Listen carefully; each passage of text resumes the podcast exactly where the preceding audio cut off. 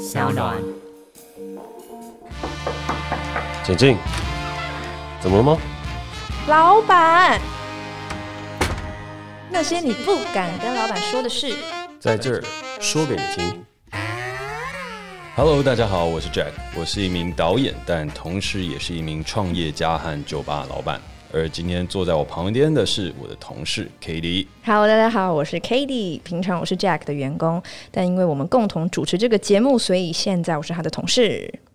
今天其实很特别，因为是二零二零鼠年的第一集，所以一定要先跟大家说声新年快乐，恭喜发财，开工大吉，祝大家都能够赚大钱、发大财，祝我自己也是。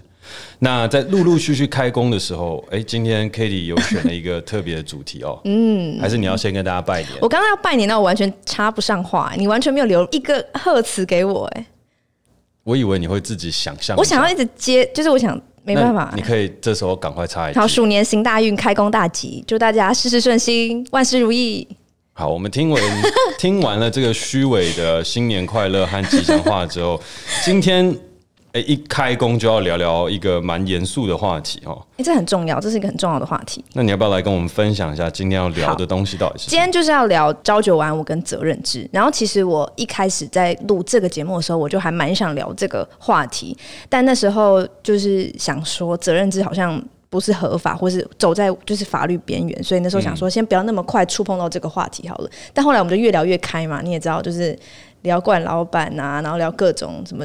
你知道喝酒啊这种越来越开的话题，我就觉得这个话题已经不算什么了，不算什么。对，然后刚好就是在上个礼拜，我收到一个读者投稿，他说他是也是一个新创公司的老板，所以他觉得他觉得他的想法都跟你很像。然后他，但是他听我们节目的时候，他觉得就是他可以在这个节目过程里去了解员工的想法，然后他觉得可以聊这个话题，这样。然后我觉得说啊，都有人讲了，就一定要聊啊，终于是时候了。嗯，都已经聊完你的恋情了，为什么不能聊聊？是聊你的恋情吧？没有啊，你可以自己回去到 到头回去看那个你的，听那个办公室恋情那一集，大家应该会听到比较多关于 Katie 的八卦哦。对，因为你一直在套话。我没有啊。有。好，那你到底有没有要聊责任？好，我们先聊，我们先聊。总之就是今天就是想跟你聊聊，就是这两种工作形态啦。因为我自己。我们应该算责任制吧，在你的定义里面，嗯、算吗？算吗？算吗？对啊，公司几乎都是责任制。对，然后所以我因为我自己是责任制，所以我也有上网去查一些责任制的资料。不过我想，我想先从朝九晚五的这个八小时工作制开始聊。然后我就先去查说，哎，就是这个制度到底怎么出现的？就是什么时候开始？就是工作就是一定是，比如说早上九点到下午五点啊，然后。这种方式，然后我就查说，就是，呃，这个制度它其实是在工业革命的时候，那时候工人都是工作一整天，然后都没有休息，所以就有一个社会主义家、社会运动家，然后他就帮那个工人就是说话说，就是我们要把二十四小时分成三部分，八小时工作，然后。八小时就睡觉、吃饭，一般的生理需求。然后八小时就是一个人类基本要参与的社会文化的活动，所以他就分成这三个三部分，认为人类应该要就是有这三个部分，然后就从此大家就这样子。我自己觉得我不适合朝九晚五的这种形态，嗯，因为我我自己觉得就是这个时间就是有点像是强迫每一个人都要在这个时间里效率最高，嗯，因为我觉得每一个人可能。你知道黄金时间可能不太一样，嗯，然后我觉得如果是朝九晚五的话，它就会限缩了一个人的你知道工作能量，嗯，你大部分下午两点才会有能量，我觉得嗯下午两点或晚上十点之类的，对、嗯、，OK，是不是差很多？理解理解，对，然后我就我就我就想说，就是所以我自己觉得我还蛮蛮不适合朝九晚五的，然后我又觉得就是有时候你在办公室里面，你也没办法长时间的不被打扰。就是其实那八小时你不一定是完整的专心在工作，我觉得这是有点扼杀创意的，或是扼杀一个工作人的一个制度啦。对，Yeah. 对，但是我觉得好处是你的生活可以很 organize，就是就像有时候如果我六日很早起，然后我从早上开始做事情到下午，我也会觉得就是说哇，我一天很充实，就是那种自我充实感会很强烈。我自己觉得，嗯、对，这是我觉得朝九晚五的好处，但是责任制的好处就是时间很弹性，但是自律能力要很强。然后等一下也可以跟你聊一个，就是大家都说上班打卡制，下班责任制，然后责任制会被别人无限上纲等等等等。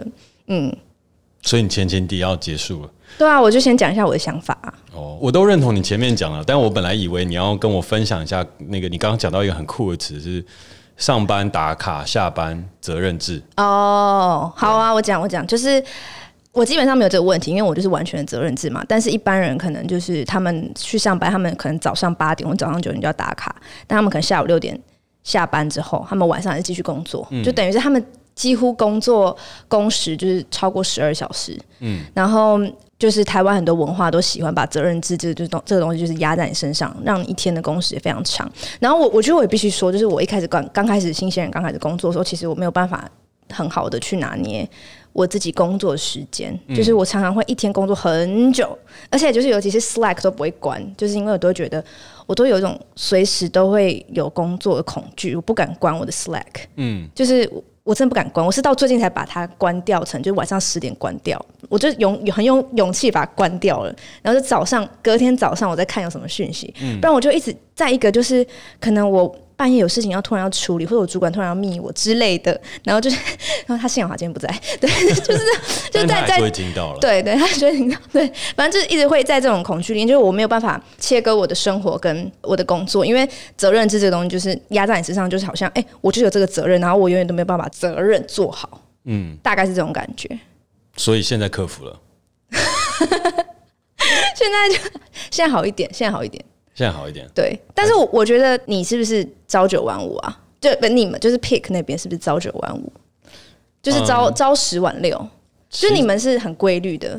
其实我们这边也还是责任制，只是责任制的分野跟大家想象中会有点不同。嗯、我先讲一下我的看法好了。好，首先无论是朝九晚五还是责任制，它指的就是其实都是工作而已，那只是看这个工作的目标是什么。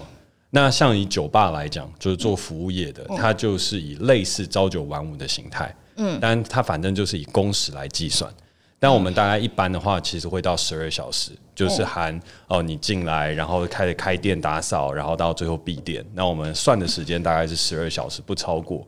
然后这些所有东西，我们都按照劳基法下去去走。但是这整块走完了，反正对我们来讲就是算工时。为什么呢？是因为服务业就是要把服务做好，所以你来的当下你是不能够做其他事情的。嗯，你不能够再跑去外面说我要去打个手机、玩个电动，或者是接下来我要去外面放松一下、喝杯咖啡。嗯，这东西是不行的，因为你就是人力要在那里，然后提供服务。嗯，好，那为什么责任制这个东西会出现呢？其实对我来讲，它是一个比较符合现代工作所需要的一个工作形态。为什么会这样说呢？以朝九晚五，或是把人类当成劳力计算，就是以小时计算劳力的这个状态，大概在十年之内就会正式的被淘汰掉。这是我所相信的。除非你能够提供一些超乎以每小时最低时薪所算出来的劳力产值，你才有可能留下来。嗯，被什么淘汰掉？被机器人淘汰掉。哦，AI。这边举例来讲，嗯，如果我现在是一个咖啡师，嗯，然后我现在时薪可能是一百六每小时，嗯，然后我可以冲出很多杯咖啡。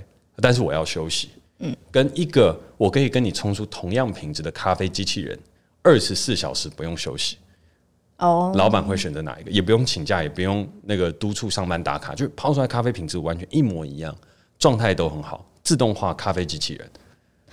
我懂你意思。好，再举另外一个例子，已经被取代掉的那个国道的收费员。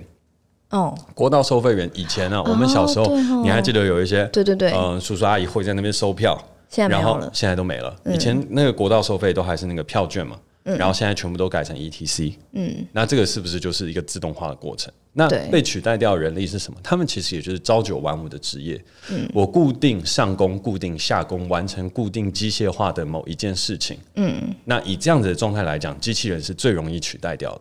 所以呢，到时候我们就用了 ETC 把国道收费员这样的工作取代掉了。嗯，然后接下来还会有什么？加油站的加油员。嗯，现在自助加油站越来越多。再举一个可能对年轻人现在比较有感的事情，就是大家都很喜欢出国玩嘛。嗯，出国的时候，你现在都是不是就会有那个电子护照？你就直接逼一下，然后就出关了。对，那那些朝九晚五上班帮你验你的护照那些的闸口，是不是越来越少，越来越少？哦，还有那些空服员，就是在地勤人员，嗯，他也是朝九晚五啊，上班打卡，下班打卡，然后呢，结束了之后工时结束，但是他在上班的时候就是要帮你 check in 这所有的东西，他是不是也变少？嗯，是。好，所以以前的这个状态，我们用朝九晚五和规定工时来去规范一个人的工作，这是合理的，因为我们那时候把人类当成劳力使用，哦纯劳动阶级，你有多少力量，嗯，你可以完成多少事情。而对女生来讲，这讲起来会有一点性别差异。但以前男生就是看你的力量有多大，你可以搬多少东西，你是不是最厉害的出货人员？女生的话，可能看你有多细心，你可以缝纫多少衣服。嗯，啊，它有一个不截然不同的劳力需求。那以劳力作为单位去规范每一个人的固定产值，把人机械化了。那这个就是朝九晚五和你刚刚讲这个工作的由来，因为它并不把人当人看。而那个时候的确也不需要，因为每个人都是一个固定用来工作的齿轮。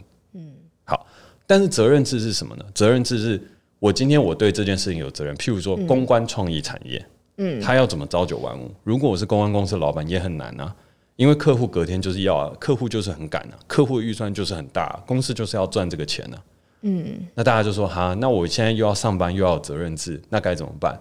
我举这个例子是比较极端的，因为公关公司是最容易出现上班打卡跟下班责任的一个状态。嗯因为公关公司它也还是要提供一些 service，就是当客户来信询问的时候，我该要处理一些事情。嗯然后公关还有一件事情叫危机处理哦，如果譬如说有个大老板讲错了一句话，害整个公司的股价一落千丈，然后这时候要启动公关危机处理机制的时候，已经晚上十一点了，那要不要处理？还是要啊？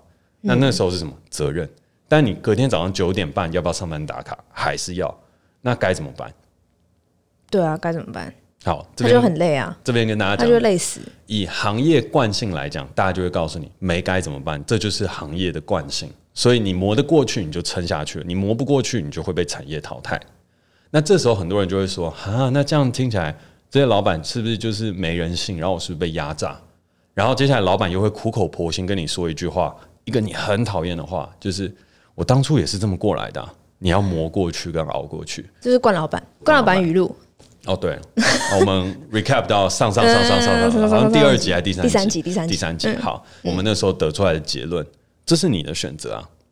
所谓的选择的事情是，当你还是菜鸟的时候，当你还是菜鸟的时候，你的确有很多经验上面，还有能力上面，你可能需要学习的地方。嗯，你自己有没有拿捏得到你的尺度在哪里？嗯。那你自己有没有办法把你的生活状态调整成跟现在工作可以 fit in 的东西？那个是你自己要去处理的。嗯，好，譬如说，你说下班责任制，那有一些东西，我觉得跟着老板学和这个责任，我是有想要把它学起来的这一套方法和模式，对我未来有帮助。那我 Slack 就不关，我 Line 就不关，我就跟老板学嘛，我看你是怎么工作的。嗯，好，但是有另外一块发现是说。哎，要挟我，老板把我只是当工具人来用，然后三不五时就找我聊聊天啊，或者是指派的东西都乱七八糟，然后上班也不上班，上班自己都在喝咖啡，跑出去玩，然后呃，就留我一个人在做这件事情。那你下班就把它关掉，嗯，因为学不到东西嘛，你自己也觉得没有成长，然后这份工作对你来讲就是来工作而已，你不跟我谈责任，然后你要我负责这个事情，对我来讲就算了。所以这个是最极端的例子，就是。我觉得有一些产业，它一定会有所谓上班打卡，然后下班责任，但这个东西就是属于你自己要去判断的。你觉得有没有要从这身上学到东西？可是要翻转的一个印象的事情是，这个东西和这个过程，它有没有办法让你的职涯生活可以来得更加进步？嗯，那如果可以的话，说明它只是一个阶段。举例来讲，你一开始的时候你也分不清楚到底什么时候要关 Slack，什么时候不关。对吧？那你现在之后关了之后，有人会骂你吗？不会，但是我我如果看到我的 Slack 上面写个四，就红色右上角四，嗯，我就觉得什么就很有点紧张，我还是把它点开。就我就觉得就是 FOMO，你知道 FOMO 吗？Fear of missing out，嗯，就是我就觉得我会会害怕错过一个讯息，因为以前我就会秒回这样，因为我会觉得是工作的事情，嗯，所以就算我现在关掉之后。是没有人骂我啦，但是我自己还是没有办法戒掉那个我会想查看工作讯息的。这个就是大家各自的问题了。嗯、对啊，对，是没有人骂我啦。但在这个过程当中，你经历过了最一开始相对高压和你不知道该怎么做的时间点，嗯、看到你主管是怎么工作，到最后找出了自己的工作形态，嗯，形成了自己的工作的模式和 pattern，嗯，然后达成了所谓的自律的工作。那这件事情它是慢慢成长和演进的。这是责任制当中它一定会出现的东西。对，好，接下来我要讲的另外一个事情是，因为你说这个事情是新创老板提出来的嘛，对啊，有一个对啊，对啊，提出来的。对啊，对啊，嗯好，嗯，虽然我想要回应他是不是对，虽然我不知道你是谁，但是我觉得，嗯，当你心中提出这个疑问的时候，我相信我当年也也有过，就是我到底该怎么样对待我的员工？面对情理法这三个字的时候，讲情还是讲理还是讲法？嗯，好，那我先讲一个所有老板都会 complain 的事情，就是劳基法。对，为什么？老板为什么都会 complain 劳基法，并不是劳基法不好，而是劳基法定定出来了之后，有很多人就不遵守劳基法啊，啊你又不去稽查，又不去稽核，那那些不遵守劳基法的人一直不断的削价竞争，那该怎么办？嗯，哎、欸，我想插个话、欸，哎、嗯，就是你刚刚讲的责任制跟劳基法讲的责任制也是蛮蛮不一样的。就是我刚刚听起来会觉得说，你讲的责任制是每一个人是独立的，然后你根据你这个人的工作习惯跟方法，找到你自属于你自己的工作形态，嗯、然后你就自律的完成你的工作，嗯、所以你不会去管说这个人要几点上班，这个人要几点下班，嗯、这样。可是我查到的，就是法律上的责任制，它都还是根据。八小时工作制往上加的责任制，他会去规范，然后我就觉得好像是完全不一样的东西。就是因为你刚刚说你觉得在未来就是朝九晚五会被淘汰，嗯，但我觉得就是法律上都还是非常的以朝九晚五的这个制度在往下去延伸的。所以我这边也老实不客气的说，就是台湾的法律调整的太慢，应该是全球的法律其实都调整的很慢，因为科技一直在改变，工作的形态一直在改变。如果我要用依据劳基法的东西来去做我的公司，来去跟大家合作的话，那台湾就不要开新创公司就好了。真的，为什么？你去看那些新创公司，还有自己的老板，还有我们这些在努力为自己未来打拼的人，谁能够符合劳基法？没有啊！如果你想要当店长，如果你想要当主管，嗯、如果你想要爬上去，嗯、这个法规怎么能用？就像前前前也不是前几个礼拜，应该是前几个月吧。阿迪也就很无辜的被劳基法给抽查，然后检核突击。哦、然后那一阵子，因为我们的 Facebook 的那个交友圈嘛，大家可能是属于同温层，就看到好几个新创圈的老板也跳出来，嗯、就说：“哦，这发生什么事情？好可怜哦，无辜中枪。嗯”因为我们大家都知道。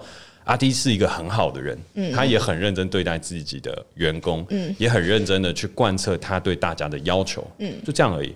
嗯、那可是为什么劳基法会罚到他？好，一他是名人，所以检举人多，嗯、二是他可能真的不小心踩到一个线，嗯、然后那个线造成了某一些人心里不开心，然后就只好说好，那我就就这样吧。嗯、那如果我这番言论啊，坦白来讲，我知道我现在讲出来，然后播出去，如果不小心被网络上一些酸民听到，我可能也会被就是稍微念一下，就说你看你们这些老板都在做惯老板的事情之类的。嗯，好，但我这边要讲的事情就是这一部法规真的是不合时宜。所谓不合时宜的事情，是我们都在做的是这一些。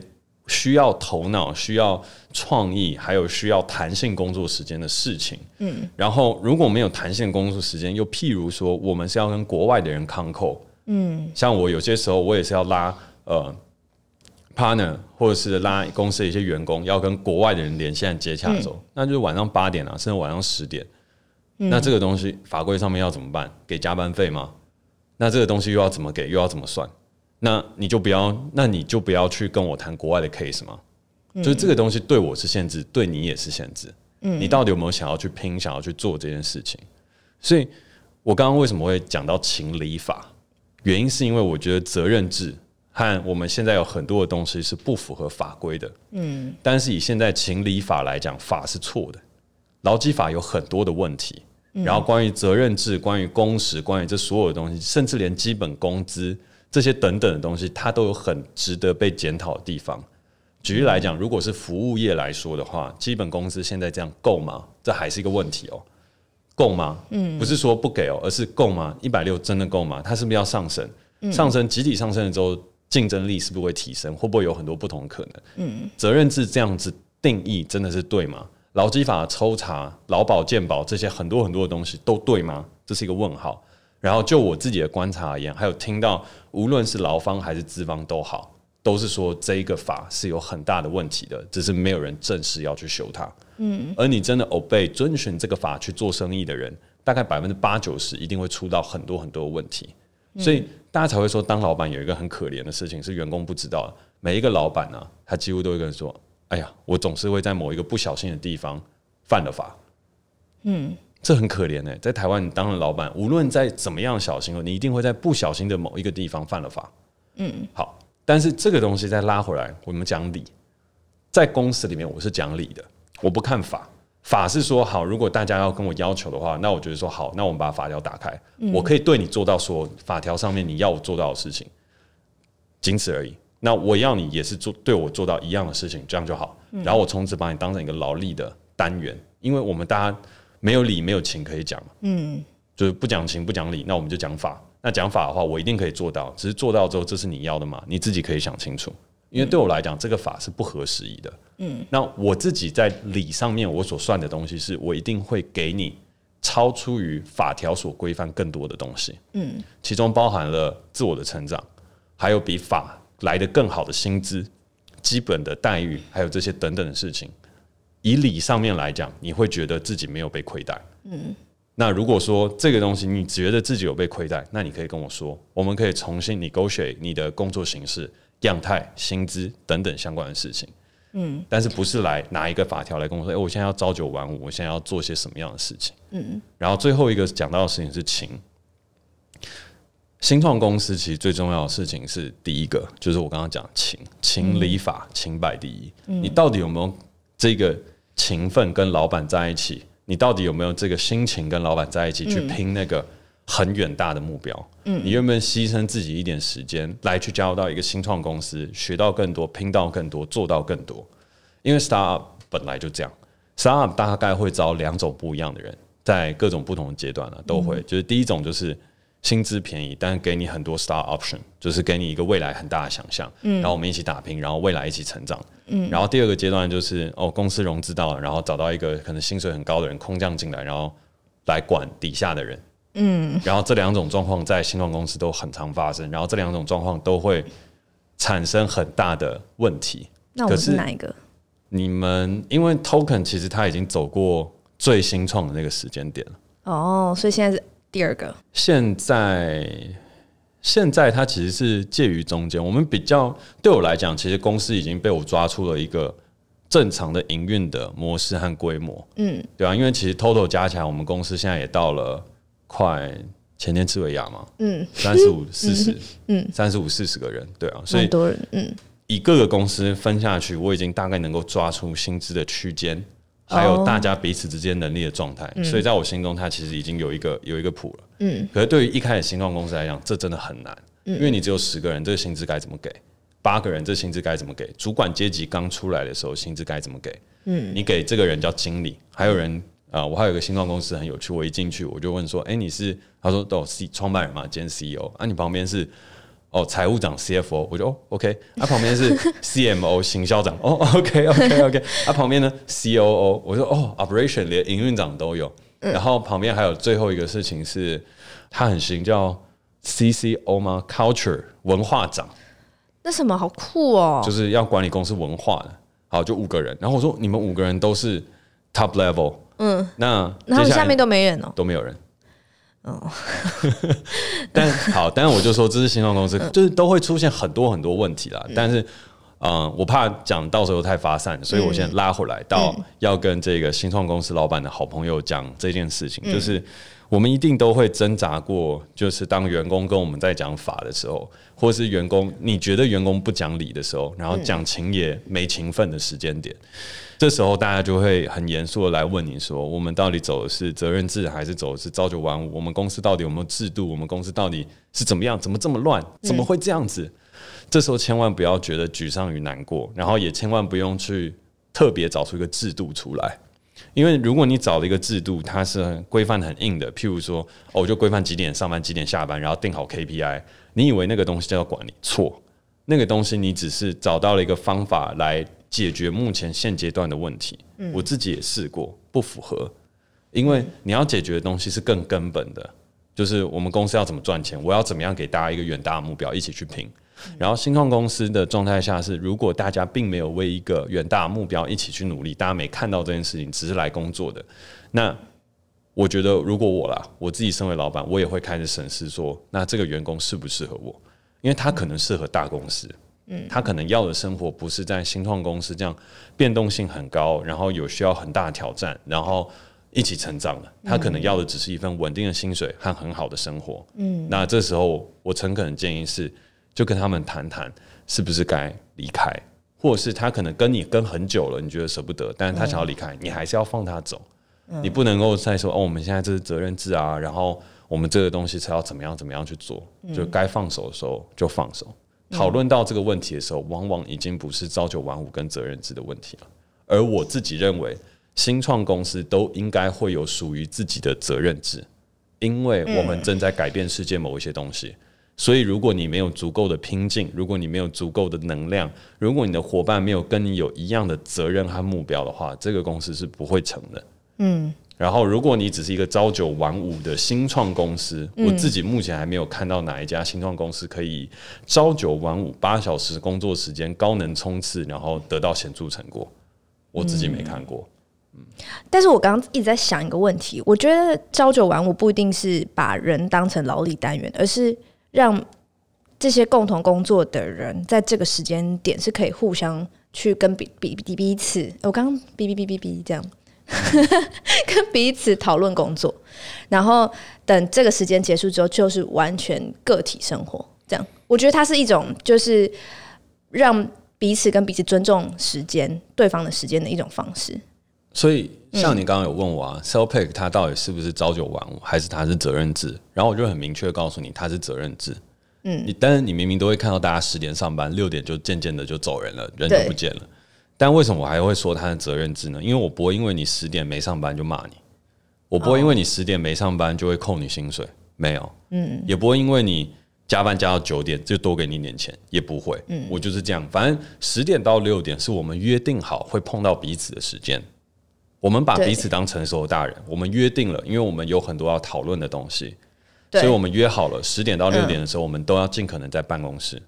其实，在嗯。Pick 里面，只要任何一个人请假，无论他要去哪里，他其实都没有什么太大请假的负担和压力，他就只是在那个出缺席上面写：哦，早上不在去看病，哦，早上不在带狗狗去洗澡，哦，早上不在怎么样，下午不在是怎么样，他只是要告诉跟他工作的同仁。他这个时间点不在，嗯，所以如果要讨论事情的话，可能要另外约其他的时间，嗯，所以为什么我会说完全硬性规定他这件事情要去完成，他会有一些状况啊，就是最主要可能因为管公司也久了嘛，他会有一个另外一个好处的事情是约定好这个时间，除了方便讨论之外，也方便让大家可以看到彼此，让彼此知道真的有在工作。嗯，因为有些时候办公室的同仁就会这样哈，那他是他都没来，他是不是没在工作？哦，打卡上班，打卡下班，他至少就好了，算了，他有在工作，就是会有一些人会有这样的倾向。嗯，但我觉得就目前以 Pick 的状态和大家的状态来说，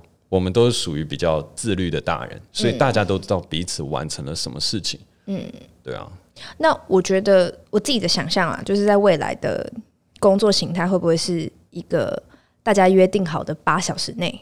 然后责任制，我觉得会是最好，不不太可能，真的、哦。嗯，因为我觉得未来工作跟生活会越绑越紧密，这是我看到的事情。哦、所谓工作跟生活会越绑越紧密的事情，是因为我们的工作的环境已经改变了，嗯，工作的属性也改变了，嗯，所以我们都是以目标为导向，嗯，你完成了目标，你就会下班，嗯，你没有完成目标，你就是继续上班。然后像这样子的高级的创意人才，或高级的经理人才，或者是类似像这样的工作需求，他的薪资水平会是最高的。嗯，然后他的工时不见得会很长，但是他需要非常高效集中的去处理完成某一些事情。嗯，然后但是譬如说像我自己去当导演的时候，那个东西就是二十四小时都在工作，但是那是你喜欢的事情和东西。对，所以我觉得未来的工作习惯和东西一定会是。跟你有兴趣的捆绑在一起，然后你做起来是有成就感的，嗯，然后它应该不会是只有八小时，嗯，但是它有可能是工作，maybe 它可能说不定会到十二小时，average 每一天，嗯，可你可以有一个很长的放假的时间，哦，就你要想象你未来生活是工作一定会带给你成就感的，嗯，工作不是只是劳力的付出，因为以前工作真的是劳力付出，没有成就感。你只是机械里面的一个劳力元件和单元而已。所以当然要把八八八切开，嗯，八小时工作，八小时休息，八小时从事人类正常的社交行为和活动，维持良好的群体关系，嗯，好。但是以前这八加八十六，对吧？八小时是休息，这十六小时就是工作归工作，生活归生活。但现在对你来讲，工作和生活，它真的会切到那么那么开吗？不会啊。对，那其实到未来，我觉得这个东西一定会有的，因为有些时候我们工作，它可能是集中火力一个小时做完了，然后我就去休息，喝杯咖啡或者思考一些事情，再工作两个小时，然后接下来面对到活动的时候，拼个二十二小时、十三小时。维持一个机动性和不同的应对状态来去面对不同的挑战，它才有办法反应的更快。因为现在有很多资讯处理速度都是很快，但我也不会是说固定工时这个东西就一定会消失，因为人类社会、法治社会，它还是需要一些东西来规范大家。只是以未来作为趋势，举例来讲，SOHO 族在家工作的这群人，你要怎么样规范他的时间？很难啊。但 SOHO 族越来越多。在家工作的越来越多，然后设计师也是，freelancer 也是，很多时候都是。所以我觉得在未来，以时间来计算工作表现的这个东西会越来越少。嗯，你就是完成了这个工作，然后获得报酬，嗯，就这样。然后这个东西往往会带给你一些成就感，嗯，或是如果没有的话，他也不会用时间来衡量你，嗯，对啊？因为有些人能够在一个小时内达到，有些人要花十天，嗯。所以你觉得未来的工作不会是以时间来计算，而是你产出什么东西？嗯，酷，就是我觉得这是一个大家可以去观察趋势。嗯，以时间以前都是算时薪啊、月薪啊这些等等的一些制度，但是你会发现在网际网络的时代开始开展了之后，会有很多不同的接案工作者出现。嗯，然后也有很多新兴的工作形态出现。甚至就连一些公司里面的文化都不渐渐都不见得是鼓舞你要坐在那边工作。了解。所以这一定是一个不可逆的过程。然后，当如果你发现你的工作是朝九晚五、重复的做机械式的工作、劳力的产出，你要小心，你要小心，然后必须审慎思考，你的产业有可能在明年就不见了，而且会突然不见。因为科技改变就是就是这么的快，嗯，就像你现在去问国道收费员，他们那个时候就马上知道自己会没有工作下岗吗？不会，就是突然就没了。地勤人员突然之间少了这么多。美国有一个航空站现在是没有地勤人员的。OK，那如果在这样的世界发生的时候，你一定要去想，你的工作和你的生活，还有你的人生这些东西息息相关绑在一起的时候，你要怎么样为你的人生找到成就感和价值？好，好，好。虽然最后这个东西就是发散的有点大了，但是我觉得最后，今天还是有一个非常好聚焦的一个话题，就是可以跟那个新创公司的老板，嗯，最后聊一句，就是真的辛苦了。就是举凡会有想到，就是 责任制朝九晚五这个问题的，想必都已经在呃，身为新创创业者当中受过一点伤，跌过了一点跤，开始研究劳基法和法律以及自我权益的保障。那我相信挺过了这一关，我们都可以在这个新创圈当中，还有在公司的企业文化当中去更上一层楼，找到属于自己的价值和方法，然后找到一个更好的方式，跟自己的同仁一起去合作。然后也跟各位社会新鲜人说一个事情，就是无论朝九晚五也好，无论责任制也好，最重要的事情是要确立自己的工作目标。然后，当你想要去跟老板吵你一个小时的产值是多少，或者是你不想做某一些工作的时候，也有可能不是制度面的问题，也有可能是这间公司出了一些事情是你所不满意的。那你就朝不满意的这一块下去思考吧。OK，好。哎、欸，我要对新鲜人喊话哦，好，好，就是我觉得今天这个话题原本是一个工作形态屏蔽，但经过跟老板聊过后，我觉得他是一个可以去思考，就是你现在生活跟你未来生活会长什么样子，就是工作跟生活的这个 blending 混在一起，或是分开。然后我觉得这是一个，就是人生，就是又把这个东西又变成一个更人生层面的。我觉得你真的很厉害。然后我觉得就是新年刚开始，就是新的一个。这个学期，如果是大学生的话，新的学期或者是到新的开工年，可以开始想想这个问题。嗯，因为一年还很长嘛。就是大家可以趁假日想想这个问题，这样就好了。简单一点，喝杯咖啡，跟朋友打屁聊天的时候想一想。好，好，那感谢你收听今天的节目，我是 Jack，我是 Cady。那如果你喜欢我们的节目的话，欢迎在新的一年当中继续在 SoundOn 上面订阅我们。祝大家鼠年行大运，下次见，拜拜。拜拜。